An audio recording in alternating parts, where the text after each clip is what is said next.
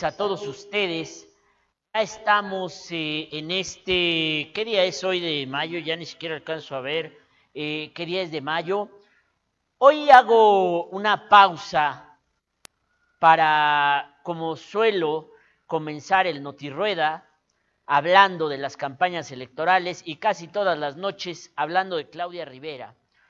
Porque ayer por la tarde noche ocurrió un hecho importantísimo en la vida de Puebla que prácticamente eh, nos pasó por, eh, por encima, porque metidos en todos estos pleitos de los políticos y los audioescándalos, y Claudia Rivera, pues eh, prácticamente dejé pasar esta información que para mí es muy especial y así se lo voy a compartir esta noche en el programa. ¿Por qué? Porque hace siete años, en febrero de 2014, ocurrió la desaparición de una joven llamada Carla López Albert, una joven de unos 31 eh, años aproximadamente. Se reportó su desaparición y a mí me, llámelo usted intuición periodística, llámelo usted, eh, pues eh, me conmovió que a los padres de familia de esta chica universitaria, Carla López Albert, eh, el caso me lo refirió originalmente mi amiga y alumna, la abogada Marisol Montesvaro, me dijo, hay algo muy extraño en esta desaparición de esta joven y me involucré periodísticamente en este caso, que terminó convertido en el primer gran caso de desaparición y feminicidio en Puebla. Fue el preámbulo, fue el prólogo de lo que vendría en Puebla casi siete años después. Esta ola de feminicidios, esta ola de violencia de género en contra de las mujeres, que en ese momento no advertimos, no supimos que venía, que venía en camino. Y ayer por la noche, a eso de las 8 de la mañana, me escribió la mamá de Carla López Albert, Pera Albert, para darme una noticia que no leí anoche, honestamente. En esa noticia me decía que su hija, el, feminicida de su hija y del bebé que estaba esperando, porque Carla López Albert estaba embarazada de un tipo sádico, sanguinario, con quien tuvo una relación aparentemente casual, Manuel Forcelledo Nader, la citó para hablar del tema del embarazo y ahí aprovechó para estrangularla y matarla. Con la mamá de Carla he mantenido contacto durante estos siete años porque para nosotros era importantísimo que en este caso no hubiera impunidad. El de Carla López Albert fue el primer gran feminicidio en Puebla y ocurrió hace siete años. Siete años de unos padres buscando justicia. Siete años de una mamá que nunca se rindió. Siete años de algunos medios de comunicación, en especial yo, que no abandonamos nunca esta historia porque sabíamos que teníamos que hacerle justicia a Carla y a su bebé. Y ayer la justicia llegó porque le dictaron sentencia por fin a Rafael Forcelledo por fin le dictaron sentencia a Rafael Forcelledo y le dieron 76 años de prisión a este hijo de su puta madre que mató a Carla, que mató a su bebé y que se va a pudrir en la cárcel. Se va a pudrir en la cárcel. No leí el mensaje de Pera que me lo mandó a eso de las ocho y media de la noche. Lo leí esta en la mañana, cuando desperté, pues empecé a revisar toda la tonelada de mensajes que siempre tengo pendientes, descubrí su mensaje y quiero decirles que casi se me salen las de San Pedro, la verdad.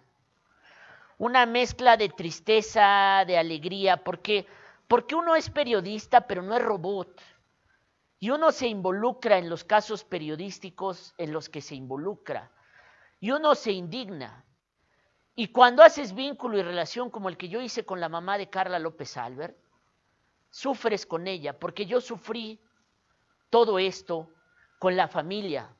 Sufrí la desaparición de Carla, porque eh, cambio fuimos los primeros en entrevistarla. En ese momento Elvia Cruz trabajaba conmigo y los dos fuimos a entrevistar a la familia de Carla. Sufrimos los días de desaparición. Sufrimos los días en que su cadáver fue encontrado. Sufrimos la, la imbecilidad del entonces procurador de justicia, Víctor Carrancá, que tuvo muchos días al alcance a este forcelledo Nader, que tardó varios días en detenerlo, más de nueve días. Sufrimos cuando el cadáver de Carla fue encontrado en un terreno baldío, a donde la fue a tirar con sus cómplices este Manuel Forcelledo Nader. Sufrí yo con Pera Albert el entierro de Carla en Valle de los Ángeles. Nos estuvo acompañando en ese entonces quien le dio relevancia nacional al caso, Laura Bozo. Sufrí con pera la búsqueda de justicia durante estos siete años porque Forcelledo Nader interponía e interponía e interponía e interponía recursos para librarse de la sentencia. Pero ayer la sentencia llegó y hoy de verdad yo estoy profundamente conmovido, ya hablé por teléfono con Pera. Vamos a ver si mañana podemos tener una entrevista con ella, pero yo verdaderamente hoy amanecí, así se los confieso a todos ustedes, al borde de las lágrimas, porque esta historia comenzó en febrero de 2014 y hoy se cierra esa historia con una condena por feminicidio por 76 años, donde se va a pudrir este tipo. Tengo la entrevista que hace siete años Elvia Cruz y yo le hicimos a la familia de Carla. En ese momento Carla solamente estaba desaparecida y comenzaba esta bola de nieve que acabó con su vida, con la vida de su bebé, que le destruyó la vida a la familia de Carla, pero que hoy, siete años después, tendrá a Manuel Forcelledo Nader 76 años en la cárcel, ya con purgor 7 le faltan 60 y qué, 67, 66 años en prisión a este feminicida que mató a Carla y a su bebé. Así comenzó la historia cuando ningún medio de comunicación le hacía caso a estos padres desesperados que buscaban a su hija. Su hija había desaparecido, había ido a tomar un café con este forcelledo, así se lo había referido algunas de sus amigas, pero él dijo, no, yo nunca la vi. Veamos, por favor. lo que pasó desde el momento en que yo dejé de ver a mi hija Carla. Mira, el jueves mi hija Carla me dijo que la había invitado a cenar su novio Manuel, ya saben las cosas, que la había invitado a cenar y que me iba a llevar por a la avenida Juárez a una agencia automotriz. Yo fui a hacer unos arreglos y de ahí se iba a ir con él. Le pregunté, oye hija, ¿dónde van a ir? Me dijo, no lo sé mamá. Él, como trabaja y entra y sale porque tiene la facilidad, dice, él me va a hablar y me va a decir en dónde nos vemos y a qué hora nos vemos. Pero yo creo que no ha de ser tan tarde. Voy a pasar a San Judas hasta de Persinarme, que está cerca de la Juárez, en lo que él me habla. Y vemos dónde, y vemos dónde se encuentra me dijo, sí, mamá, ella iba muy tranquila, perfecto, dice, y de ahí voy a pasar con Paloma, mi amiga, a verla, que ya quedé de verla con ella y me regreso a la casa, no te regreses tarde, no, te regresas temprano. Claro que sí, mamá, me dijo. Me dejó ahí y se fue. Y yo ya desde ese momento no supe nada de mí. No regresó a la casa, no ha hablado, nosotros le hablamos sin trabuzón. Es más, hoy seguimos marcando su número y sigue entrando a buzón. ¿Cuántas horas pasaron desde que usted dejó de verla para empezar a buscarla otra vez? Pues toda la noche porque la estuvimos esperando y no llegó. no, tengo su celular, pero para nada le marqué a él. Para nada. Porque yo pensé que ha habido con la amiga. Dije, a lo mejor se les hizo tarde. Pues me va a hablar para avisarme que se queda para no venirse sola manejando ya noche por cualquier peligro, ¿no? Y en la mañana temprano le, marqué yo otra vez a su celular porque vi que no había llegado y otra vez a buzón, a buzón. En eso me habla su amiga Paloma y me dice, señora, ¿me puede pasar a Carla? Le dije, no, Paloma, que no está Carla contigo, no, señor. No llegó. Y le dije, oye, pues yo estoy angustiada, dice, yo más? Porque me mandó un mensaje, creo que a las nueve de la noche, o no sé, aproximadamente, a qué hora está registrado, donde me avisa que está con él y que la va a llevar a ver lo del servicio de gastos médicos mayores. Y me dice, yo tengo el mensaje. No puede ser, en ese momento yo me aboqué a buscar a mi hija con todas sus amigas, con todas, con todas. Hablar y hablar y hablar. Y ninguna de ellas la había visto, no sabían dónde estaba. Y por lo tanto mi angustia creció pero para poder reportar a alguien como desaparecida, creo que se necesita un cierto número de horas, 72 horas. Pero en ese lapso ya estaban pasando. La angustia fue tal que empecé a buscarla, las amigas que no me En ese momento, Pera, Albert y su esposo Clamaban ayuda a los poblanos porque esperaban encontrar con vida a Carla, estaba embarazada de su novio Rafael Forcelledo Nader. Aunque todo mundo empezó a señalarlo, la Fiscalía, entonces Procuraduría a cargo de Víctor Carrancá, lo citó, lo interrogó y lo dejó ir así como si nada. Mientras se intensificaba la petición de los poblanos o de los padres para que los poblanos ayudaran a ubicar a su hijo, Carla tenía fe, tenía, Pera tenía fe, tenía esperanza en que Carla pudiera ser encontrada. Eh, el caso trascendió a nivel nacional gracias a Laura Bozo, que comenzó a darle un seguimiento específico. Ella vino eh, a Puebla, se metió al tema de la Procuraduría, el tema trascendió a nivel nacional. Pasaron los días, pasaron los días, fue una agonía de casi nueve días sin saber, sin saber qué había ocurrido con Carla.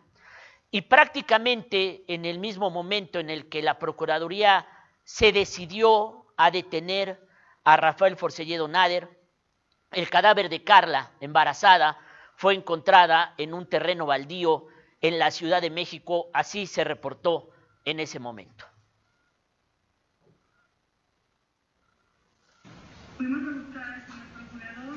Y no nos dieron entrevista, la pedimos para ti, Laura, los titulares, desafortunadamente tuvo otro que le dieron la noticia al terrible de Carla que se estaba buscando contacto de parte que nos encargase, porque esta madre desposada. Desafortunadamente eh, tengo aquí al padre de Carla también, el doctor Carlos López, que quiere platicar contigo. Sí, ay, Sí, aló. ¿Aló? Aquí, aquí está el papá de Carla, señor. Como le decía en el corte comercial, lo lamento de todo corazón, lo lamento de todo corazón. Mi hija tiene la misma edad de Carla y yo estoy acá porque quiero justicia. Yo también, yo también quiero justicia, un crimen tan vil. Entonces, entonces, Diario Cambio publicó esta portada, que es una de las portadas emblemáticas de nuestro medio de comunicación en todos estos años de historia. Lo que comenzó como una desaparición evolucionó hacia un feminicidio. Esta es una de las portadas más dolorosas que yo he hecho como director de Diario Cambio. De, de desaparición a feminicidio, una agonía que duró más de nueve días, la desaparición de, de Carla, para después encontrar su cuerpo tirado en un terreno baldío de la Ciudad de México. Y entonces ahora sí, con la presión de los medios nacionales de comunicación, Rafael Forcelledo fue detenido y Víctor Carrancá explicó cómo ocurrió este feminicidio trágico, donde aparentemente Forcelledo Nader cita a Carla para pues arreglarse en los temas de dinero y en los temas de los análisis y en el tema del parto, porque le dice que él eh, tiene seguro de gastos médicos, que le va a compartir el seguro de gastos médicos para empezar a ver lo del parto del bebé. Él la cita en un salón de fiestas que tiene su familia ahí por la zona de la recta Cholula, acompañado de unos cómplices, pues eh, le ponen una bolsa encima y la asfixian con un cable y la mata, la mata ahí en el salón de fiestas a Carla, eh, suben el cadáver a un vehículo que maneja uno de los cómplices, Forcelledo Nader se va a su casa y el tipo este pasa por la caseta de San Martín, luego por la caseta de Chalco, eh, las investigaciones demostraron que el vehículo llevaba el cadáver de, de, Carla y allá en la Ciudad de México, en una zona perdida, en un terreno baldío, allá tira el cadáver de Carla que estuvo varios, por lo menos tres o cuatro días en el CEMEFO sin que nadie lo reconociera, hasta que la alerta nacional que emite la Procuraduría de Puebla dicen aquí tenemos aún el cadáver de una mujer con estas características, eh, la Fiscalía, la Procuraduría ya se mueve, eh, el papá de Carla va a la Ciudad de México, reconoce el cadáver de su hija y a partir de ese momento esta es eh, la parte más difícil de entender. ¿En qué momento este hombre, Forcelledo Nader, que tenía una relación seria o casual, nunca se aclaró qué tipo de relación tenía, si era su novio, si estaban saliendo apenas, pues tienen una relación sexual, la embaraza y el tipo en vez de asumir la responsabilidad, decide matarla. Decide deshacerse del problema de este embarazo no planeado, no deseado. Y yo creo que precisamente este es el, el punto en el que a mí no me cabe. Fue cuando cambió el chip de los hombres para peor.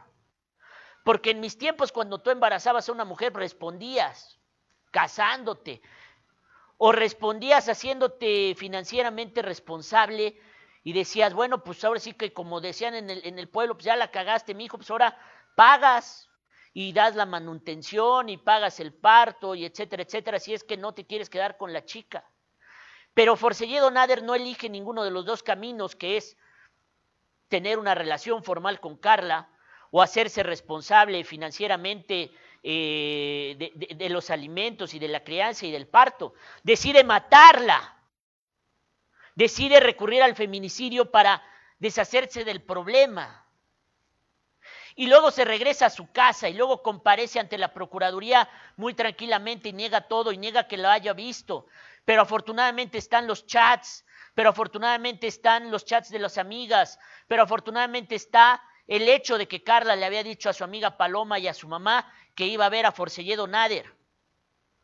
Así fue como ocurrió el feminicidio de Carla López Albert a manos de Rafael Forcelledo Nader.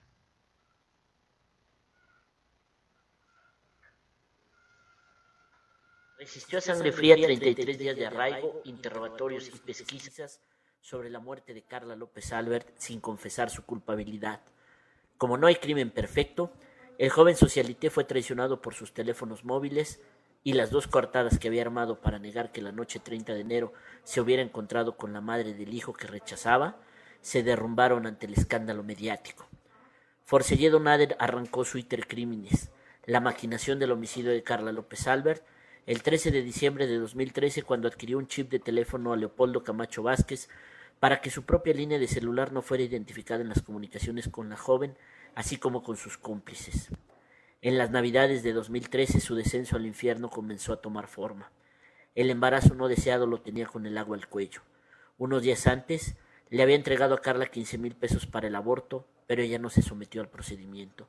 Tampoco le devolvió el dinero porque lo iba a utilizar para la cesárea. El 27 de diciembre fijó el pago por su cabeza con Rodrigo Soliscano, el Roco. Siete mil pesos costó la vida de la joven que primero le dio placer y después se convirtió en su infierno. Hasta ese momento, las conversaciones con él se abocan a conseguir el arma homicida. El exguarura de Enrique Agüera, que incluso lo cuidó en la campaña de la alcaldía, le recomendó buscar la casualidad para dar el paso al homicidio y, sobre todo, borrar sus comunicaciones. El año nuevo de 2014 lo hizo dudar, pues los mensajes con el exguarura de Agüera se interrumpieron. Pero entre los días 8 y 9 de enero vuelve a urgir al Roco a materializar el negocio. Hablan de la imposibilidad de conseguir un arma y de la trampa con la que atraer a Carla López Albert. Una cita romántica, sugiere Rodrigo Soliscano. En los últimos días de enero ya no hay marcha atrás en su descenso al infierno. El aborto ya no es una opción, Pasaron los tres meses en que era médicamente viable y Carla rechaza hacerse una inducción al parto, según relata a su amiga Paola N. Forcelledo Nader comete el error de hablar con el Roco a través del WhatsApp de su propia línea telefónica, un iPhone 4 que fue requisado por la PGJ en un cateo a su casa. Aunque borró las conversaciones, el equipo técnico de la Procuraduría logró recuperarlas. El lunes 27 de enero se produce la decisión fatal. Por el mismo WhatsApp, Forcelledo Nader le pide a Rodrigo el Roco que fije el día para la operación, que la semana pasada tuvo una urgencia familiar y estuvo todo el tiempo en Teciutlán. Fueron sus últimos momentos para arrepentirse. El Guarura elige el jueves 30 de diciembre y ese día a las 3 pm viaja a Puebla para arribar a las 6 de la tarde. El momento clave comienza. Forcelledo Nader comete otro error. A través de su línea pirata, cita a Carla al salón de fiestas Cats, propiedad de su familia, ubicada en la recta Cholula y Zabaleta. Solo al socialité se le ocurre cometer el feminicidio en el negocio familiar.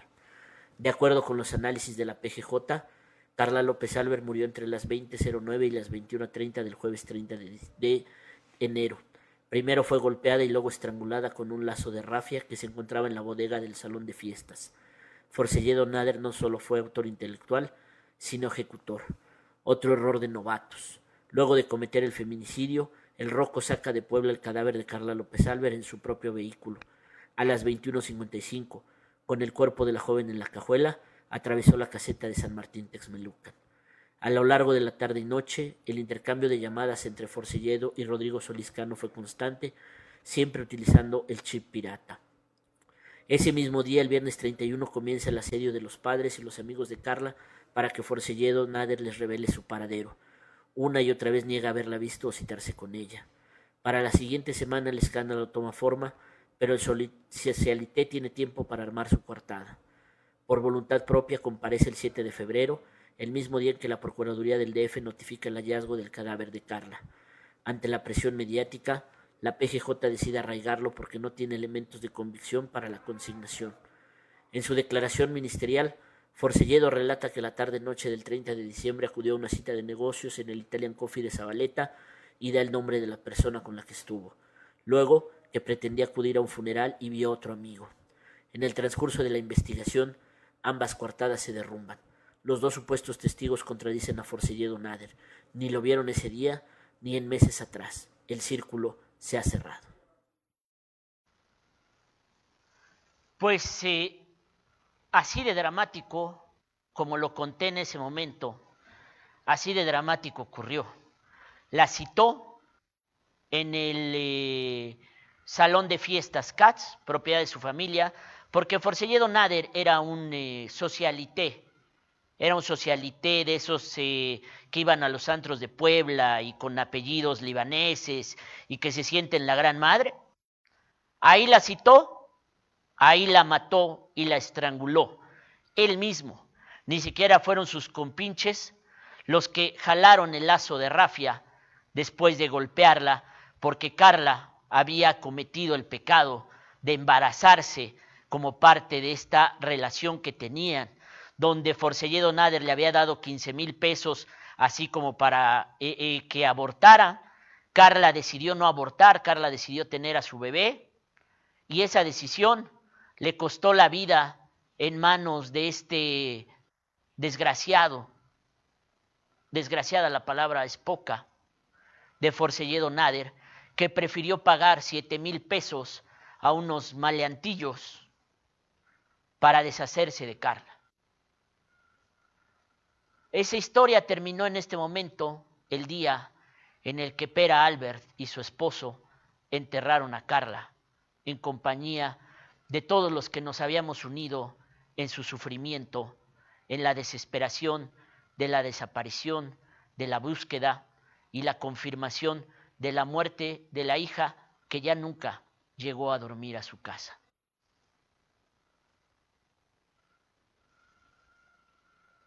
Familiares y amigos enterraron ayer a Carla López Albert la joven poblana que desapareció la noche del jueves 30 de enero terminó, por fin, su suplicio. El Panteón de Valle de Los Ángeles albergó al mismo tiempo una despedida dolorosa y un mitin en contra de la impunidad. Al pie del féretro de su hija muerta, Esperanza Albert prometió no abandonar la lucha para que en Puebla no haya más mujeres desaparecidas. Lanzó una flor al profundo agujero, mientras la centena de amigos de familiares de Carla López Albert gritaban Justicia, justicia.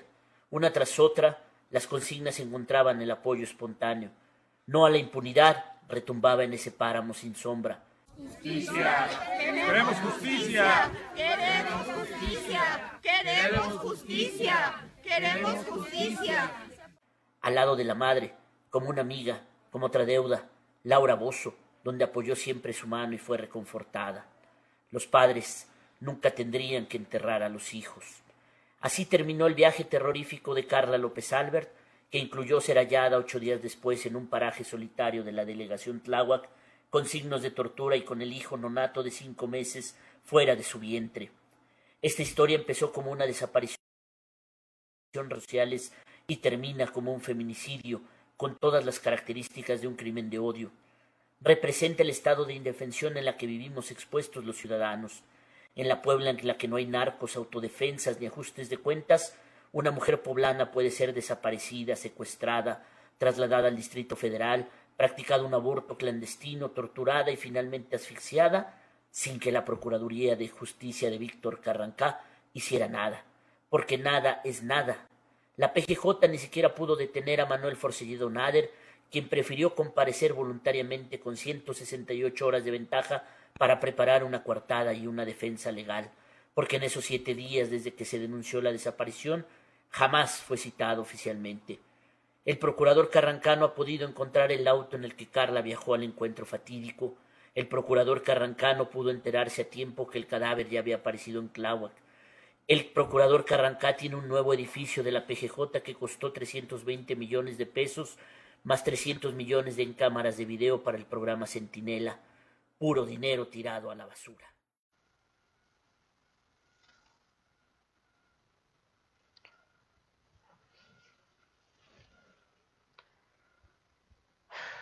Querida Pera, el día que enterraste a Carla, yo lloré contigo. Ese día gritamos justicia, justicia, justicia. Y esa justicia llegó siete años después. Todos estos años, sé que has extrañado a tu hija. Esa noche ya no llegó a tu casa. Sé que no estabas enterada del embarazo de Carla y fue una sorpresa para ti también. Ese día murió tu hija y tu nieto. Y todos estos años, Pera, he admirado tu fuerza para sobrellevar esto y para no dar un paso atrás en la demanda de justicia. Esa justicia llegó ayer con una sentencia de 76 años. A los 28 años, Rafael Forcelledo Nader mató a Carla. Hoy tiene 35 años. Tomando en cuenta que le faltan 69 años, es muy probable que Rafael Forcelledo nunca vuelva a salir de la cárcel a la calle. Se va a pudrir ahí. Y qué bueno que se va a pudrir ahí. Desde aquí, Pera, te mando un abrazo. Porque yo he llorado contigo. Y hoy sabemos, por fin, que Carla y su bebé descansan en paz. Ahora sí. Y no me queda más que abrazarte con cariño, porque la sentencia no te va a devolver a tu hija, no te va a devolver a tu nieto nonato, pero por lo menos le enseña un camino a todas las madres de familia que han sufrido un hecho semejante. Más de 400 o 500 feminicidios en Puebla y Carla fue el primero. Carla inició este camino de oscuridad que hemos recorrido los poblanos en la violencia de género y que afortunadamente hoy los medios de comunicación hemos cambiado el chip para dar la batalla. Pero esta batalla no empezó hoy, sino empezó hace siete años con esta portada.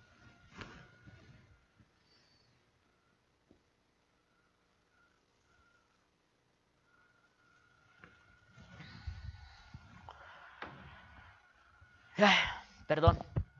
Es una historia que me, me pega mucho, pero bueno. Bueno,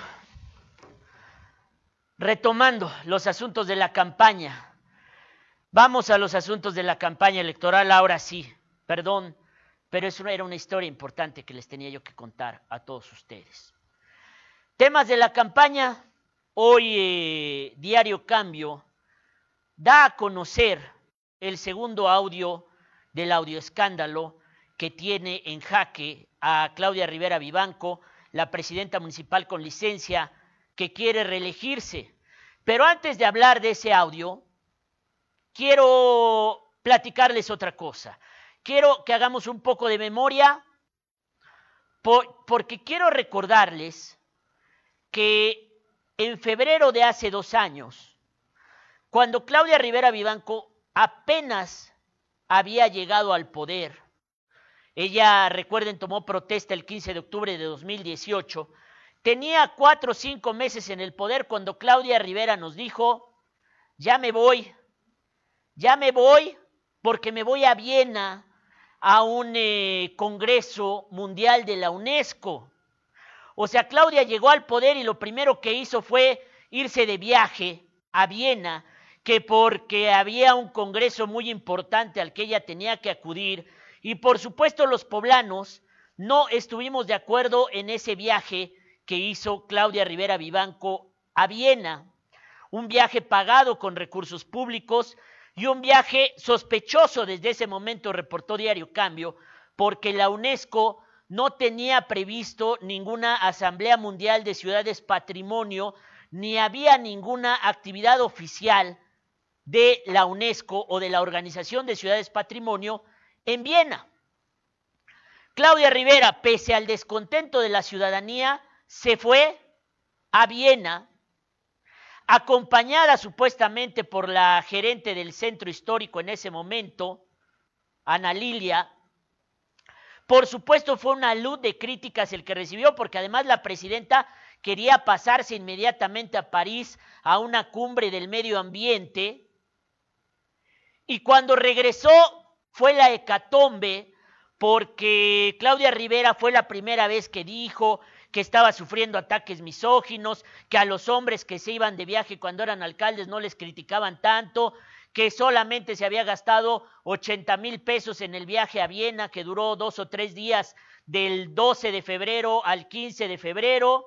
Estas fueron las fotografías oficiales que ella mostró en sus propias redes sociales en ese momento con Ana, Ana Laura Ahí está la fotografía de Claudia Rivera admirando una maqueta donde no había ambulantes, ya comenzaba la crisis del ambulantaje en Puebla. Ahí está la fotografía de Claudia mirando con detenimiento esa maqueta y diciendo, ¿y acá dónde chingados van los ambulantes? Porque no los vemos aquí. Estas fueron las fotografías oficiales que mostró Claudia Rivera Vivanco cuando se fue a Viena.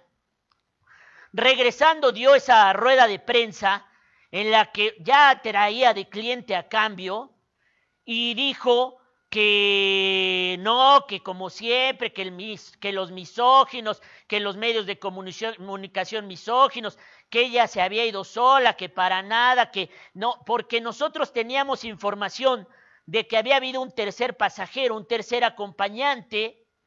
Mandamos específicamente a preguntarle a la presidenta municipal qué había pasado en Viena, si alguien había viajado, cuánto se había gastado, etcétera, etcétera, etcétera. Veamos lo que dijo en esa rueda de prensa, si es que ya la tiene producción. ¿No la tienen? No, no la tienen. ¿Eh? No, no, no. La rueda de prensa de Claudia, en la que dijo que ella había viajado sola, que se había gastado 80 mil pesos, no la tiene producción. Bueno, es que apenas estamos trabajando la información. Pues, ¿qué cree?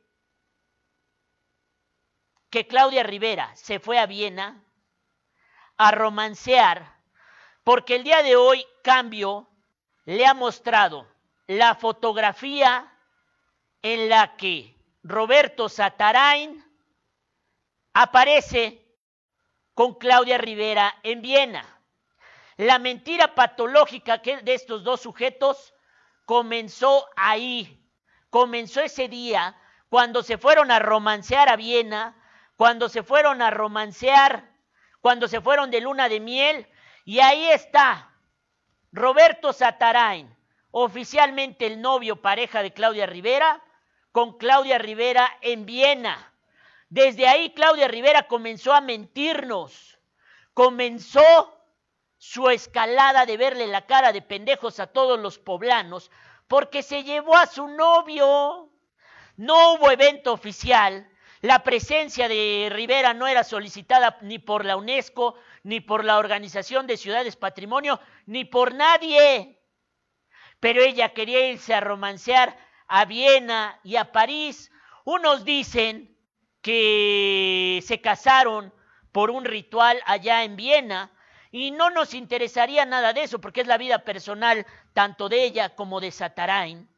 Pero el problema es que esa relación personal ya incidió en la función pública ya incidió en las mentiras de la presidenta municipal que datan desde febrero de 2019, que inciden en la red de moches que Cambio dio a conocer desde el día de ayer, y entonces la relación personal o amorosa que ellos pueden tener toma una trascendencia hacia la esfera pública.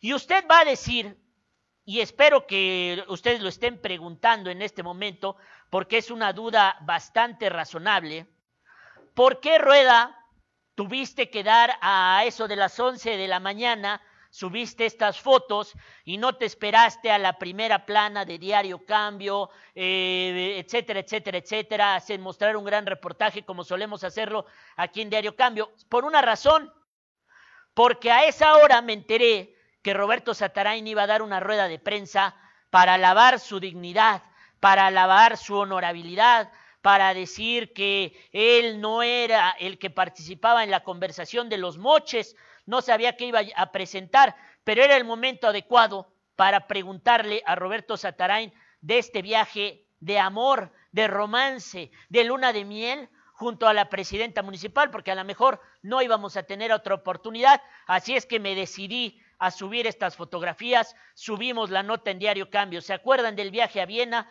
Pues Claudia se fue a romancear con Satarain y Roberto Satarain presentó primero a un perito, igualito que Mario Marín le hizo en 2006, que después de que salieron los audios con Camel, lo primero que dijo, es mi voz, pero no es mi voz. Presentó un perito Marín que nadie le creyó. Bueno, hoy Satarain presenta también un perito que hace un estudio fonético, fonológico, bla, de ondas de MB, no sé. Pero aprovechamos para preguntarle esas dos cosas la relación personal con Claudia Rivera Vivanco y el viaje a Viena. Y vean ustedes cómo responde y después cómo se pone el épero con el reportero Pepe Campos. Veamos, por favor. pese a que ella dijo que fue sola. ¿Esto es cierto? O, qué tienes que decir al respecto, ya que en las fotografías apareces en, en las reuniones que, que, tuvo? Sí, eso es, eso es ajeno a esta verdad, Yo estoy aquí para defender mi honorabilidad. Por eh, favor, no nos desviemos. Eh, es que en tu discurso... Es que en tu discurso dijiste que, que, que, respaldaste a Claudia. Con una grabación montada ¿No les parece esto grave? Pero los amigos periodistas, ¿no les parece algo verdaderamente grave, doloroso? Perdón, Roberto, pero es que en tu discurso dijiste que, que respaldas a Claudia Rivera. Que ocurriera esto. ¿Sabes qué hemos hecho? Hemos normalizado la violencia en los medios. Es que. No, pero hemos normalizado. No, sí, Roberto. La violencia. Pero es un ciudadano que ni siquiera es funcionario. No, pero parte de tu... Mi relación con la es personal. Pero parte de tu discurso fue que la respaldas. Y bien lo dices, y bien lo dices, eres ciudadano y acudiste a ese evento que fue básicamente un evento del Ayuntamiento de Puebla. Yo no, yo no puedo meterme ahorita en medio de este bienes, en medio de que vienes es quien arma el montaje. Comprendo entonces por qué ahora preguntas esto. ¿Sabes, amigo? tú también puedes acceder a la honorabilidad. Evidentemente tus jefes no lo tienen. Tú sí puedes aún.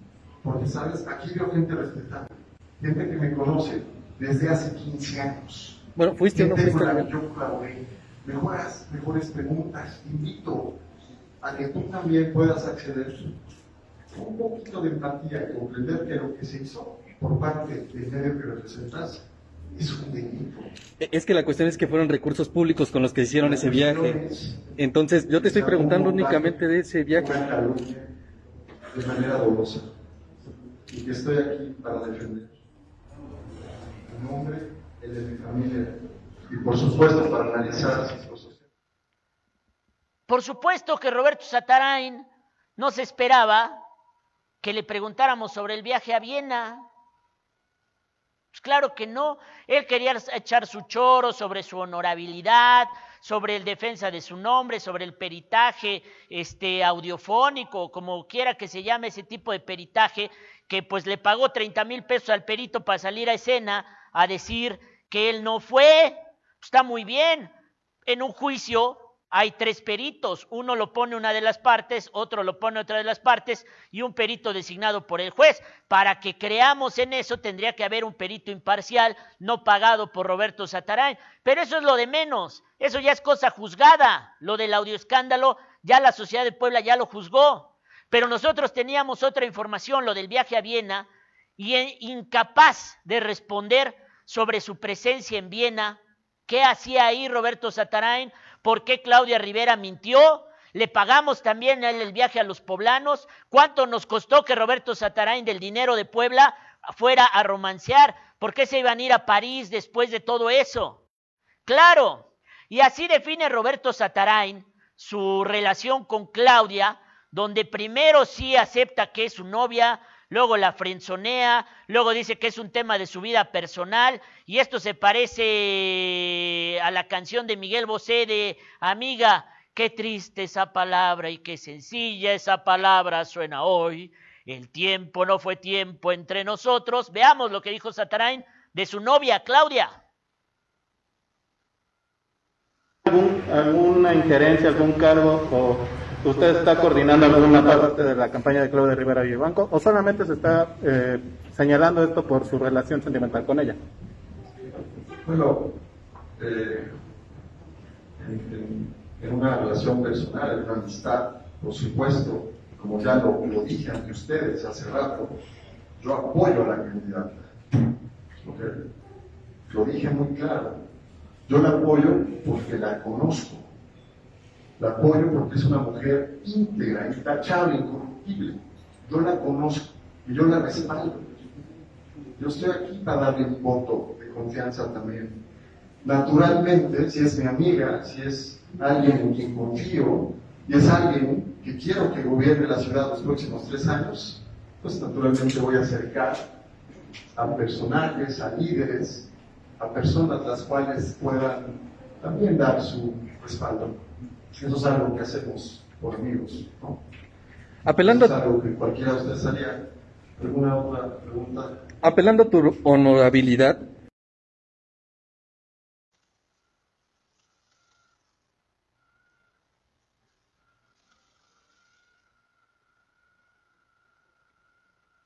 alcaldesa Claudia Rivera Vivanco. Eh, se corre el rumor de que los dos eh, se encuentran viviendo en, en un departamento. ¿Esto es cierto? Ya que pues lo acabas de mencionar, ¿no es cierto? Es totalmente personal.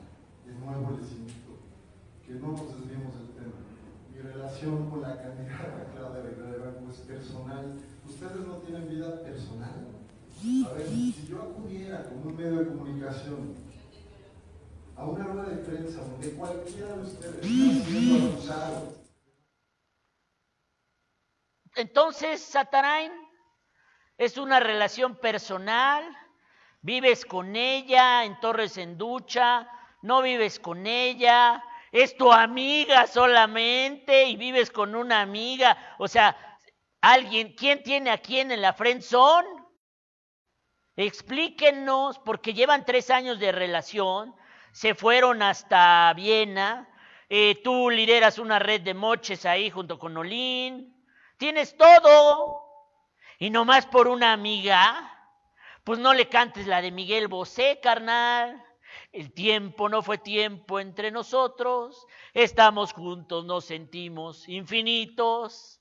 No, caen todas las contradicciones Satarain. Es personal, viven juntos, no viven juntos, son amigos. ¿Por qué se fueron a Viena? ¿Por qué mintió Claudia? ¿Por qué? ¿Por qué? ¿Por qué? Hay tanta oscuridad, tantos negocios, tanta influencia y no es que nos interese lo personal, simplemente es lo que los poblanos queremos saber, porque fíjese usted, ella va a decir, Claudia, que lo personal es terrible que nos metamos en ese tema. Pero ¿qué cree?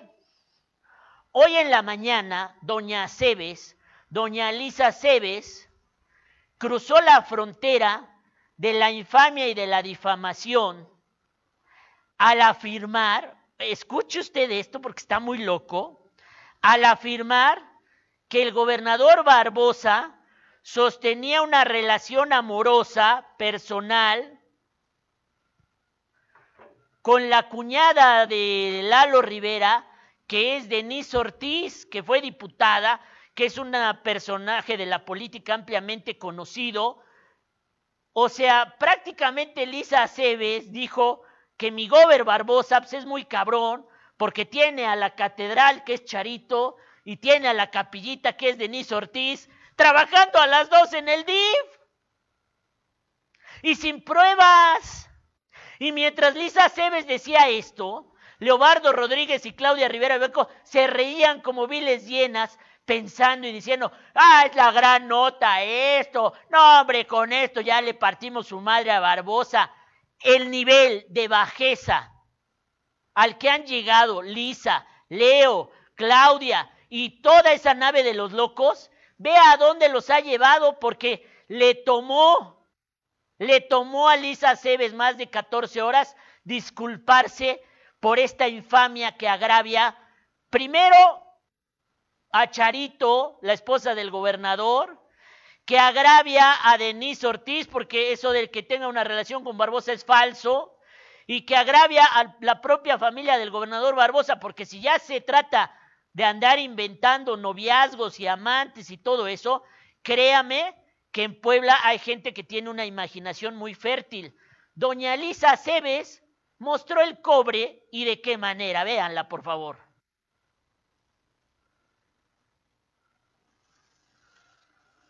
Aquí un llamado, Eduardo, Eduardo Rivera, eso no se vale, no se vale, eh, no es correcto, está bien que tú quieras hacer las alianzas que consideres necesarias, está bien que en los próximos meses eh, la familia del gobernador será también tu familia, vale la pena decirlo, su cuñada tiene una relación sentimental con el gobernador y está muy bien, eso el amor no puede distinguir partidos, Pero estas cosas no se valen. No hay un solo día, un solo momento de tu campaña en el que nosotros no hayamos jugado limpio. No te hemos mandado a nadie, ni lo haremos nunca, jamás, absolutamente nunca encontrarás de este lado de la cancha un juego sucio de últimos meses. Eh, la familia del gobernador será también tu familia, vale la pena decirlo, su cuñada tiene una relación sentimental con el gobernador y está muy bien, eso el amor no puede distinguir partidos, pero estas cosas no se valen, no hay un solo últimos meses eh, la familia del gobernador será también tu cuñada tiene una relación sentimental con el gobernador. Y está muy bien, el amor no puede distinguir de partidos. La familia de Barbosa pronto será tu familia, Eduardo Rivera. No mame. No mame. No, no había yo visto algo así. En la política poblana, el nivel. ¿Qué nivel, carajo? No, hombre. Si, si parece Lisa, sabes que en vez de salir de la UAB, salió de mis amigas a las que quiero mucho del mercado de los lavaderos. ¿Qué pasó, doña Lisa? Doña Cebes. No que usted era diferente. ¡Qué infamia! Pero bueno, ya si hablamos de noviazgos, pues nosotros podemos hablar libremente del noviazgo o frenzón que tienen Claudia y Satarain y todo esto. Voy a pausar un momento, después vamos con el tema del audio escándalo, porque ya me extendí un poco y tengo aquí esperando a mi amigo, mi muy querido amigo Chucho Morales, por favor, pásale, por favor, porque ya tienes escuchando mis sandeces mucho rato y teníamos una entrevista pactada porque Chucho Morales es... Eh, ¿Qué puedo decir yo de Chucho Morales? Lo conocí, voy a hacer un poema. Lo conocí a Chucho Morales cuando era un cadete en la Academia de Policía, allá en la 9 y la 14 o la 16. Y luego lo volví a conocer cuando fue, se elevó hasta lo más alto en la estructura de la gente que le gusta el tema de seguridad pública y se convirtió en secretario de Seguridad Pública de Puebla Capital. Recorrió todo desde ser policía de calle y de barrio y policía de tránsito hasta ser secretario de Seguridad Pública, lo cual es un honor para el gremio de los policías y ahora lo vuelvo a conocer como candidato de la Alianza Va por México del PRIANREDE en el distrito de Tepeaca. Buenas noches, Chucho Morales. Ya te hice una elegía. Mi querido Arturo, muy buenas noches, gusto en saludarte.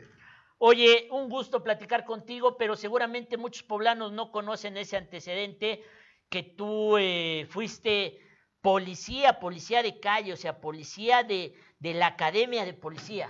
Así es, Arturo. Fíjate que comencé como policía raso, cuidando la 5 de mayo. O sea, raso, de, de, calle, de, calle. De hecho, firmé, cuando entrabas a la policía, firmabas tu carta como policía a pie. Te ponían tu kepi, tu uniforme azul con una franjita blanca. Ajá. No sé si recuerdes. Y de ahí eh, a cuidar la 5 de mayo. Claro, pasas por la academia y demás, pero a cuidar la 5 de pero, mayo y a de ahí ver, empezamos. Mi duda es esa, tú vienes de una familia de influyentes, porque tu tío es eh, Melquiades Morales, gran político de Puebla, quizá uno de los grandes políticos de Puebla. Muchas gracias. Tu, tío, tu papá es Chucho Morales, que tiene su propia carrera política, pero pues que hicieron equipo ambos. Eh, también tu, tu papá fue diputado local, diputado federal. ¿Por qué alguien que podría empezar de lo alto comienza desde lo bajo? O sea, desde la academia, desde la calle. Explícame eso. Pues fíjate que siempre, siempre quise, siempre me gustó el tema de, de seguridad pública. Siempre me gustó ser una persona que pudiera ayudar a la gente y me llamó mucho la atención Pero la policía. Tu, tu, papá y tu tío te pudieron haber acomodado a lo grande, ya de, o sea, entrar de director, por lo menos, que no, andar, no te decía tu papá, que estás loco, cabrón, ¿cómo que andas ahí caminando en la 5 de mayo y cuidando a los transeúntes? es que fíjate, yo quería conocer el problema de seguridad pública desde abajo. Y te quiero decir, de niño también quise ser policía. Eh, de hecho, quise entrar al colegio militar pero yo usaba lentes y entonces para esas épocas no podías, eh, no existía la tecnología que hay ahorita, me tenían que hacer cirugía con bisturí y no sabías si ibas a quedar bien o mal. Entonces ya ni siquiera hice el intento para entrar al colegio militar. Cuando tuve la oportunidad de irme a la policía estatal, pues dije, es el momento, es el momento y quiero empezar desde abajo y quiero conocer muy bien qué, qué es lo, cómo se vive como policía, quiero estar en un cuartel, ahora sí que eh, quiero, quiero despertar con la Diana. Y tu papá, que en esos momentos andaba en el Congreso del Estado o era diputado federal, no te decía, ¿qué estás loco, cabrón? O sea, a ver, a ver, nosotros somos los morales, los morales. Lógicamente, sí, dijo, bueno, a ver, ¿cuál es tu proyecto de vida? ¿O quieres ser policía porque eres rebelde o ya no quieres estudiar? ¿O, o por qué? Y entonces ya cuando expliqué cuál era mi razón y que quería tener un proyecto de vida en seguridad pública, bueno, pues ahí lo convencí y a través de los años, pues se dio cuenta que ese proyecto, que a lo mejor para él comenzó como un acto de rebeldía y que a lo mejor no iba a prosperar, pues fue prosperando y siempre conté con su apoyo. Te echaste todo el escalafón. Todo. Hasta todo. de por director de policía municipal, de todos los niveles, hasta que en el gobierno de Tony Gali llegaste a lo más alto, que fue eh, secretario de Seguridad Pública. Y yo me acuerdo muy bien de tu primera presentación como secretario de Seguridad Pública, fue ir a visitar a los policías a la academia de donde tú habías surgido. Así es. Fíjate que eh, algo que, que, pasa también ahorita en campaña y que pasó hace muchos años en la policía, varios amigos me decían, oye Chucho, cuando, cuando llegues, porque vas a llegar a algo, y yo no sabía a dónde, dije, a lo mejor nada más aquí a la 9 Oriente, ¿no? Nada más ahí a la 16 Sur, no te vayas a olvidar de nosotros. Y cuando llegues, regresa, que es muy similar a lo que me pasa ahora en el distrito. Y no entendía en esas épocas a qué se referían, no sabías para dónde iba el camino. Y cuando llegué a ser secretario, pues dije, voy a regresar a saludar a mis amigos, regresé a la academia, regresé al cuartel de la policía, de hecho tuve una oficina en el cuartel de la policía estatal y me daba mucho gusto porque podían platicar conmigo y nos juntábamos ahí en el patio y resolvíamos las necesidades. Y es ahora lo mismo que me pasa en el distrito. Fíjate, cómo va la vida así, te va formando y te va preparando para algo sin saber. Para Porque ese vas. distrito seguramente también lo recorriste cuando tu papá hacía campaña por ese distrito, porque tu papá ya fue diputado federal por Tepeaca, precisamente. Eh, no sé si una o dos veces, ya dos no me acuerdo, veces. dos veces. Dos o sea, veces. tu papá andaba haciendo campaña, seguramente tú lo acompañabas de niño, sin saber que un día tú también ibas a tener esa aspiración. Así es, y sin saber que la gente eh, ahora te dice, oiga, cuando llegues, Chucho, regresa. Cuando llegues, ven a darte una vuelta y ven a trabajar para nosotros. Y ven y cumple. Ahora tu papá es el que te acompaña a hacer campaña a ti, seguramente, cabrón. Oye, este, no. pero a ver, terminas de secretario de Seguridad Pública en el gobierno de Tony Gali, te fuiste a descansar, a la banca, lo que sea que fuiste a hacer, y de repente regresas ya con un perfil y una aspiración totalmente diferente, que ya es la política, pedir el voto, que son cosas muy diferentes a lo que Totalmente. venías haciendo. ¿Por qué? Te gana la vocación de los morales, te gana el linaje familiar. ¿Qué, qué, qué, qué hace que, que, que des este viraje? O dijiste, ya cumplí mis metas en el tema de seguridad pública, ahora reinicio o inicio otra historia. Fíjate que cuando cierro ya la puerta administrativa, eh, te quedas con esas ganas de servir, de querer servir a la gente, de querer recorrer, estar con ellos. Y me fui de Puebla. Me fui de Puebla, me fui a México. Y allá en México estuve tocando puertas y, y, y allá estuve, fui bien recibido en el PAN Nacional, que igual que acá en Puebla. En a ver, espérate, hay alguien que no te cree, doctor Moreno Morenito, doctor, que te diga qué número de policía fue y en qué compañía estuvo para ver si es cierto. Claro que sí, en la 710, era número de placa 710, séptima compañía. Ah, mira, ahí está, ya ves, tú que no le crees, cabrón, ya te respondió. 16 de noviembre de 1996 es mi alta. Ok, 16 de noviembre de 1996. Yo en esa época estaba en la universidad y tú ya eras policía, cabrón. Oye, bueno, ajá, entonces te vas a México. Me voy a México y, dije, vamos a, quiero seguir trabajando con la gente. Te queda ese gusanito. La verdad es que yo ya había cerrado, dije, cumplí mi meta de vida, tuve el, honor de haber sido secretario de seguridad. Dije, creo que aquí ya acabé. Ahora sí, listo a dedicarme a mi profesión, pero no, no. Siempre te queda el gusanito de querer servir y, otra vez es muy similar al tema policial, proteger y servir. Y desde el, el ámbito, eh, bueno, de un cargo de elección popular es también servirle a la gente.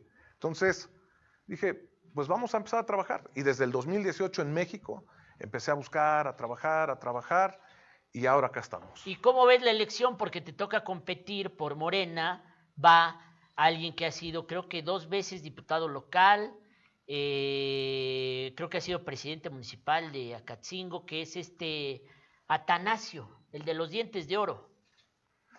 Bueno, pues... De verdad tiene dientes de oro, no estoy mamando. Eh, te hace así, te dice, ay cabrón, te da el pinche lamparazo. Bueno, como él es negro, entonces más te da. No. Bueno, eso no lo dijiste tú, lo dije yo. Ya. Sigamos, por favor.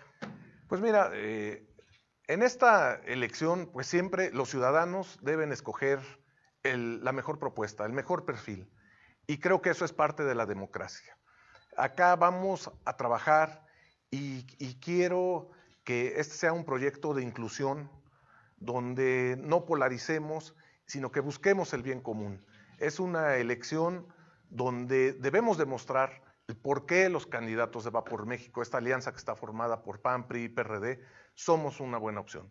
Queremos trabajar por México. En mi caso, tengo el compromiso de estar trabajando en el Distrito 7, de cumplirle a la gente, de servirle a la gente, y por eso estamos ahí. ¿Es una competencia dura? Sí lo es, sí lo es, pero en estos momentos, en 2021, tenemos que trabajar muy Producción, checa lo que te mandé, por favor, este, porque sí es una competencia dura, yo la reconozco, la que estás liberando en, el, en ese distrito de Tepeaca, porque no estás peleando contra uno, estás peleando contra dos. No sé si ya te diste cuenta que está, la campaña es muy intensa, está, porque no solamente está Atanasio, el de los dientes de oro, sino su padrino político también está haciendo campaña con él. Mira, mira, ahí está el refuerzo que le mandaron. La botarga de Alejandro Armenta en todos los eventos de Atanasio. Entonces, te quieren agarrar ahí al dos por uno entre Armenta y el Atanasio. Mira, o salvo que seas tú, también se parece un poco a ti, pero no creo que seas tú. Yo creo que ese copetín es más como del de Alejandro Armenta. Y ahí anda la botarga de Armenta por todos lados donde aparece Atanasio. ¿Qué te parece? Pues creo que, que sí, ahí nos vamos en el copete, ¿eh? Ahí nos vamos en el copete. Pues yo creo que tenemos que trabajar, tenemos que trabajar y esto es parte de la democracia. La gente debe de decidir cuál es la mejor opción, cuál es la mejor opción, hacia dónde quiere que vaya el país y para eso nos estamos enfocando, para trabajar, para servir, para lograr un equilibrio desde el Congreso de la Unión en el tema político, económico y social. ¿Para qué quieres llegar a diputado? Precisamente ese es el tema. El tema. México necesita un equilibrio en estos momentos, como lo mencioné.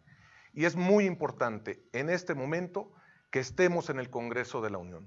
Es muy importante que, que, retomemos el rumbo del país. Por eso quiero ser diputado, por eso quiero ser el representante en el Congreso de la Unión del Distrito 7, mi Arturo. Oye, eh, ¿alguna propuesta o tres propuestas en específico que traigas? Bueno, hemos estado recorriendo el distrito y primero eh, está la gente, quiere que se reactive la economía.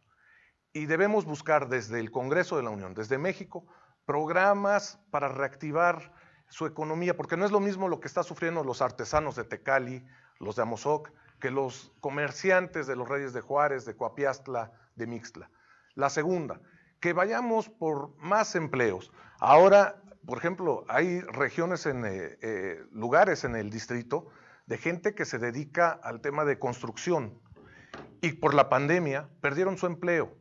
Entonces me, me han dicho, oye Chucho, ¿por qué no hay que buscar desde México unos programas para que cuando volvamos a tener una situación así crítica, de emergencia, pues podamos tener algún crédito o algún apoyo para no quedarnos sin el empleo.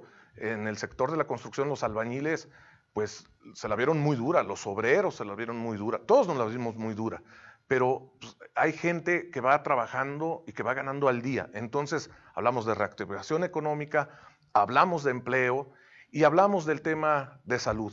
En estos momentos el tema de salud es importantísimo y la gente quiere que desde México, desde el Congreso de la Unión, se, se, se les garantice, se les siga garantizando su derecho a la salud. Es inevitable preguntarte esto, Chucho, porque cuando fuiste secretario de Seguridad Pública eh, comenzó una, una campaña dura, fuerte, ahí en el tema del Huachicol, que abarca precisamente una parte de este Distrito Federal de Tepeaca. Eh, hoy las cosas se encienden, se bajan, se encienden, se bajan, pero en esa zona quizá el tema de la seguridad es el tema más prioritario. Es un tema, es un tema importante, pero cuando ya andas recorriendo y cuando estás platicando con la gente y te dicen, oye, es que de verdad, ayúdame a vender mis productos, oye, ayúdame a que, a que mi, mi empresa familiar no se caiga, ayúdame con mi tallercito y demás, entonces te das cuenta que en estos momentos, en 2021, lo que necesita la gente es esa reactivación económica, esos apoyos a su trabajo, y es por lo que queremos trabajar, Arturo. Así es, bueno, pues eh, estás optimista, ¿crees que... Optimista, hay buen ánimo en el distrito, la gente se ha estado sumando y sentimos que creen en el proyecto, creen en esta gran alianza que es PAN, PRI y PRD, y yo les agradezco a la gente del Distrito 7 que me den esa confianza, que vamos a trabajar, y yo te lo agradezco, Arturo, por haberme dado este espacio. Bueno, pues gracias, amigo Chucho Morales. Mi y querido esperemos que, así como llegaste a secretario de Seguridad Pública, ahora sí llegues a San Lázaro. Muchas Te gracias. mucho. Te lo agradezco. Oigan, vamos Bye. a este tema, por favor. Está avanzando la vacunación, ya lo saben. Eh, hubo caos en la 25 zona militar el día que arrancó esto, que fue el martes. Hoy estamos a jueves. Y uno pensaría que, bueno, afortunadamente ya se normalizaron las cosas. Pero ojo a este video que le voy a presentar. Este video que le voy a presentar es la primera vez que en Puebla se capta algo semejante, un video exclusivo de Diario Cambio, porque es la primera vez que se observa aquí en Puebla a una enfermera que inyecta, pero no aplica la vacuna. Inyecta, pero no aplica la vacuna. Por favor, todavía no tenemos slow motion, así es que le voy a pedir mucha atención para que vea usted este video en donde esta señora, María de los Ángeles N, no voy a decir sus apellidos, nos contactó. Y fíjese usted cómo la enfermera aplica la inyección, pero nunca aprieta el émbolo. O sea, le hicieron fraude a esta abuelita poblana porque no le pusieron la vacuna, nada más la picaron y afortunadamente sus eh, familiares estaban grabando este momento y después ya llegaron a casa, le dijeron, oye mamá, sientes, no, pues la verdad no sentí nada. Oye, pero no, de verdad nada, nada, mamá, ya estás loca, ya estás chocheando, mamá. No, de verdad no sentí nada. Y ya revisaron el video y descubrieron esta trampa, este fraude.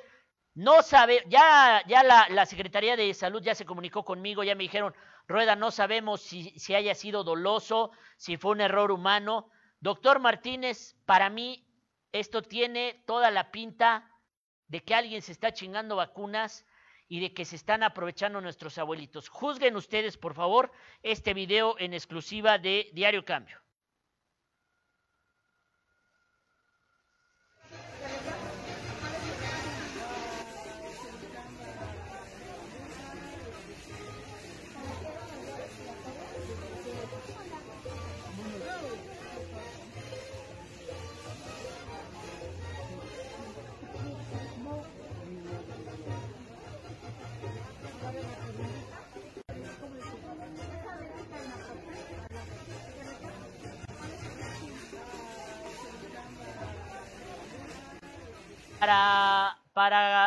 Para, redimir sus errores de ayer, producción preparó el slow motion para que vean ustedes el momento en el que la abuelita es inyectada, le pone ahí el chingadazo, pero la enfermera nunca aprieta el émbolo. Así es que yo era de los que decía, nah, eso de estar grabando cuando te aplican la vacuna es una exageración, es una mamada. No lo es. No lo es porque ya le dije, esta familia le dijo a la mamá, oye mamá, ¿cómo te sientes? No, nada. Oye, ¿cómo te, cuando te pasó? No, de verdad no sentí nada. Ay, mamá, ya estás chocheando. No, la señora María de los Ángeles no estaba chocheando. Vean ustedes, ahí le meten el picotazo a doña María de los Ángeles. Todo avanza muy bien, todo avanza muy bien, hasta que llega el momento. Fíjese usted, nunca apretó el émbolo de la jeringa. Nunca apretó el émbolo de la jeringa, nada más la picoteó. ¿Qué hizo después esta enfermera al darse cuenta que no había sido eh, o no había vertido el, pues se la guardó y seguramente es una aguja con un líquido que fue a parar a las manos o de un familiar o de alguien que le compró la vacuna porque esto no es posible. Yo no creo que esto sea un error humano, doctor Martínez, se lo digo honestamente. Esto a mí me huele mal, me huele de forma dolosa, señoras y señores. Y así es que tengan ustedes mucho cuidado en, eh, en, en, a la hora en la que vacunan. Y ahora sí, filme usted, porque esto no puede estar pasando. Esto es terrible que esté pasando. Véanlo una segunda ocasión, por favor, en velocidad normal, para que chequen ustedes qué es lo que ocurre con esta enfermera y esta abuelita poblana a la que le mando mis saludos.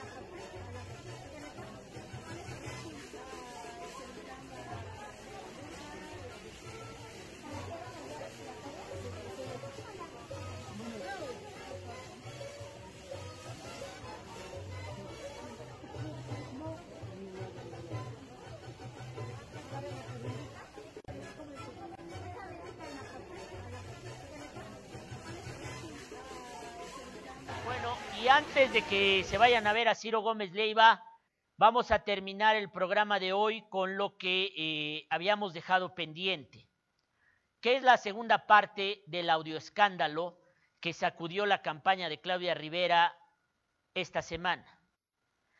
Ese audioescándalo tiene que ver con la red de moches operada por Roberto Satarain y Olín Rivera Moreno, que fue coordinador operativo de la campaña y después fue director de Relaciones Públicas del Ayuntamiento, de la presidencia de Claudia Rivera. Esta es la primera parte para que nadie olvide y encadene los acontecimientos, por favor.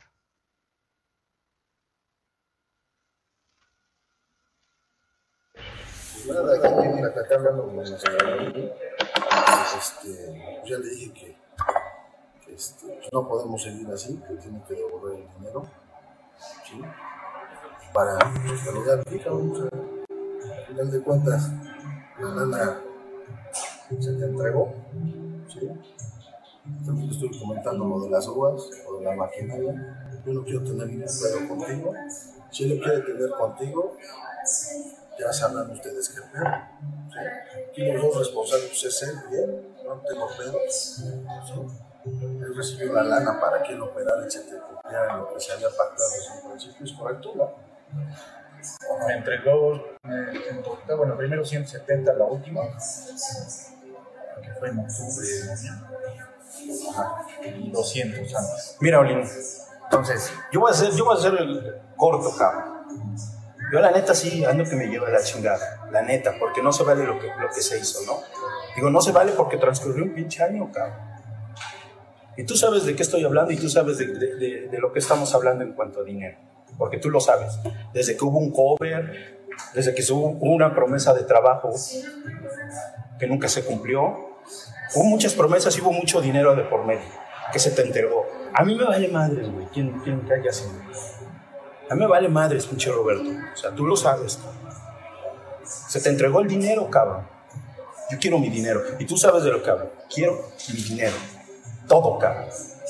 No te voy a enumerar uno, dos, tres, todo, cabrón. Desde el cover, desde todo lo que se te dio por las licitaciones, de lo del parque de Amalucan, que nunca hubo un parque de Amalucan, se te dio también la entrada de parque de Amalucan, se te soltó dinero para la gente.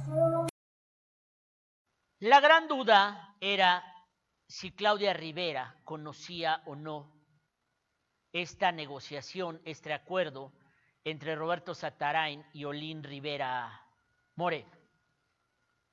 Ayer, en medio del zafarrancho con vecinos de la Guadalupe Hidalgo, cuestionada por los reporteros que la urgían a una respuesta, aunque ella se quería escapar, pues eh, lo que hizo Claudia Rivera fue deslindar responsabilidades, que si alguien se había equivocado, que enfrentara la justicia y que si eh, ella no había recibido ningún dinero de estos empresarios, porque dijo, en 2018 solo recibí las prerrogativas de mi partido político. Veamos. Pero, a ver, falso, falso, aquí están. Ya cada quien que responda por sus actos. Su secretario de Gobernación en el municipio, su declaración pasó de 8 a 10 millones de pesos. para financiar tu campaña de 2010. ¿Por qué nos están hablando? A ver, tranquilícense, por favor, tranquilícense. Si me van preguntando poco a poquito, nos vamos entendiendo. Primero, a ver, falso, falso, aquí están. Ya cada quien que responda por sus actos. A mí nadie me ha dado nada más que mi partido. Mi partido es quien me propone y mi partido es quien dice las prerrogativas que todas las candidatas y los Eh, señoras y señores, resulta que Claudia Rivera sí sabía. Y no solamente sabía ella, ¿eh? También sabía Andrés García Viveros, el todopoderoso jefe de oficina de Claudia Rivera, que aparece, no él físicamente, sino es mencionado, físicamente es mencionado como parte del bloqueo para que se le pueda cumplir al empresario CJ. Esta es la segunda parte del audioescándalo, donde la desconfianza en el empresario CJ le dice, le hace cuestionar a Olín si de verdad Claudia sabía de todos estos acuerdos, del por qué no se ha cumplido, y Olín responde expresamente, sí sabía, y también sabía Andrés García Viveros, ves que te llevamos con él, ves que él te dijo que te iba a dar estos contratos como para aguantar, y aquí se demuestra que Claudia Rivera sí sabía lo que estaba ocurriendo en la red de moches de Satarain, de Olín Rivera, de Andrés García Viveros, de todo su grupo cercano.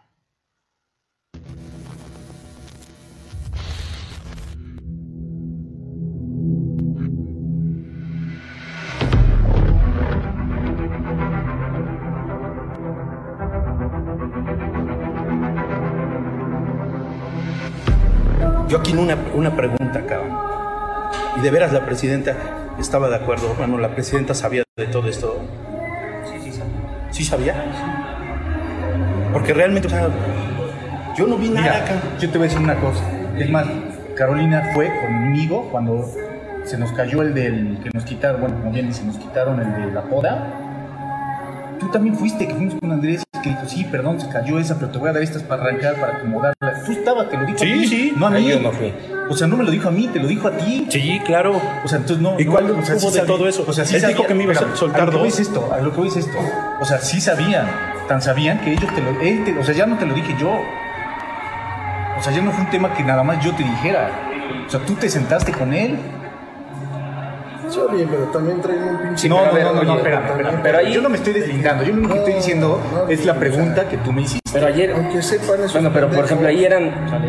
Ahí lo que le prometió Andrés, ¿qué fue? Nunca te respaldaron. Eran dos contratos, ¿no? Que Sí, el de Herrería y el de... otro, no sí, de qué, de o sea, parques. me quiso dar esos nada más como para que aguantara yo, ¿no? que Y nunca llegaron. otro. Uno. Solo llegó uno, y ahí uno está y la que se armó el desmadre, que no te querían pagar. O sea, tampoco te voy a, no te voy a mentir diciendo, sí, mañana, te, no, eso hay cosas, son imposibles, cabrón. No, no, tan imposibles porque recibiste la lana. O sea, Sí, pero Sí. Roberto, de lo que recibí, cabrón. No, por eso. Por eso quiero saber sus números. Porque una cosa es lo que viene a decirme y otra cosa es lo que yo tengo, cabrón. Sí, no, eso ya Va, no- eso sí ya- siento que al principio yo le estoy diciendo, oye, a ver, yo les visto y esto y esto", y él fue el que me dijo, a mí me vale madre, yo, y a mí me vale madre, es que se los haya quedado. Sí, literal. Es que es literal. O sea, Entonces, a mí me vale más, cabrón. O sea, yo, yo, no, yo también no voy a poner saber eso para saber dónde quedó y cómo está el pedo. Porque también, como dices tú, yo no voy a estar sudando calenturas ajenas. Y también es así Lo que me toca, me toca, y lo de otro tampoco te voy a decir, eso ya no y me hago pendejo, no, vamos a ver cómo chingado resolvemos y sacamos lo que está ahí volando. Sí, a Que mí no me hay nada volando, todo tiene Pues una... mira, pues ojalá y sea así, cabrón. ¿Va? Ojalá y sea así, porque si no vamos a estar metidos en un gran pedo. Sí, pero yo ya dije así, por eso quiero saber tus números. Sí, yo con todo gusto se los paso, yo no tengo ningún problema. Digo, en el momento que requieran lo de las... Ahí están las pinches grúas, cabrón. Yo quiero recuperar todo mi dinero y punto, se acabó. ¿Qué más compraste además Hubo de dos grúas? camionetas Nissanes que están a mi nombre, modelo 2019, que se compraron en el momento que, que, que se iba a hacer lo del negocio. Y lo de Tengo la grúas. factura de las maquinarias, tengo la, la factura de las grúas y, y todo el efectivo que se entregó. Punto, cabrón. Satarain fue profético, no sé si es el verdadero o el doble cósmico de Satarain, pues sí, se metieron en un gran pedo, porque el empresario los grabó y ahora toda esta trama, teje y maneje, es pública. Y en mi opinión, como son dichos contra unos de otros, pues lo mejor de todo esto sería que alguna eh, institución, la Fiscalía, se encargue de llegar al fondo de todo esto y deslinde responsabilidades. Como dijo el gobernador Barbosa, no creo que esto deba quedarse en el escándalo mediático, ni deba ser únicamente la razón, la razón para que se haga alboroto, pero no se llegue al fondo de todo esto. ¿Cuál es el, resultado de todo esto? Que Claudia Rivera ha desaparecido. Después de la rueda de prensa de la infamia de Lisa Aceves en la mañana, o de la infame de Lisa Aceves, tuvo un evento atropellado con Berta Luján, que le vino a dar su apoyo, la presidenta del Consejo Nacional de Morena. Atropellado porque llegaron los consejeros afines a Biestro, le hicieron un desmadre afuera de la tocinería, ella tuvo que escapar por otro lado en, un, en una gran persecución que hizo el reportero Pepe Campos, que se ve que no corre ni 100 metros, pero este día corrió 100 metros con dificultad, pero lo logró. Claudia escapó y de ahí desapareció el resto del día.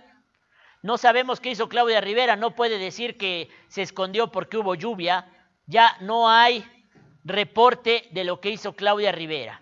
Y a esta hora que ya debían haber mandado su agenda para el día de mañana, solamente está prevista la conferencia de prensa mañanera, donde vamos a ver si doña infame, Lisa Aceves, se atreve a disculparse públicamente. Ya puso un Twitter por ahí, a ver si lo busca producción mientras, pero el saldo de todo esto es el caos. Es el caos, no, es otro Twitter nuevo que ya acaba de subir hace unos minutos Lisa Aceves. El saldo de todo esto es el caos en la campaña de Claudia Rivera, porque entre los audioescándalos, entre Viena y el viaje con Roberto Satarain, entre Satarain, Olín, Andrés, a Claudia no le llueve, sino que le diluvia. Y por lo menos esta semana dos de campaña ha sido otra semana fracasada. Mañana no se pierda usted en Diario Cambio todos los detalles del tema de Viena y haremos un recuento de lo que hemos visto, porque entre encuestas, entre audioescándalo, entre Viena, Claudia hoy ya decidió borrarse y mañana no tenemos su agenda de actividades porque parece que ya entendió que entre más salga, los medios de comunicación no nos damos por satisfechos con sus evasiones, su demagogia, y vamos a seguir exigiendo respuestas.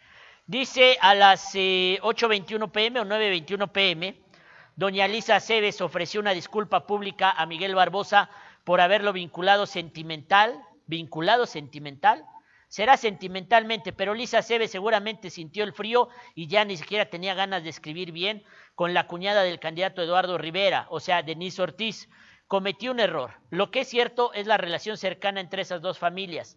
Cambiar la política es también admitir errores y corregirlos. Solamente se tardó 14 años doña Infame Aceves. Doña Infame, sí, se merece ese apellido. Gracias a todos ustedes. Soy Arturo Rueda.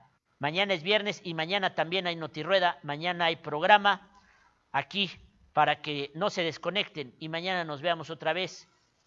Pera, Albert, eres una campeona, te quiero mucho.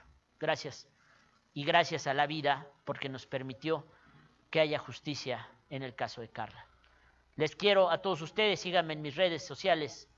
Arturo Rueda en Facebook, Arturo Rueda en Instagram, Nigromante Rueda en Twitter. Sigan a diariocambio.com.mx, el sitio de noticias más leído de Puebla.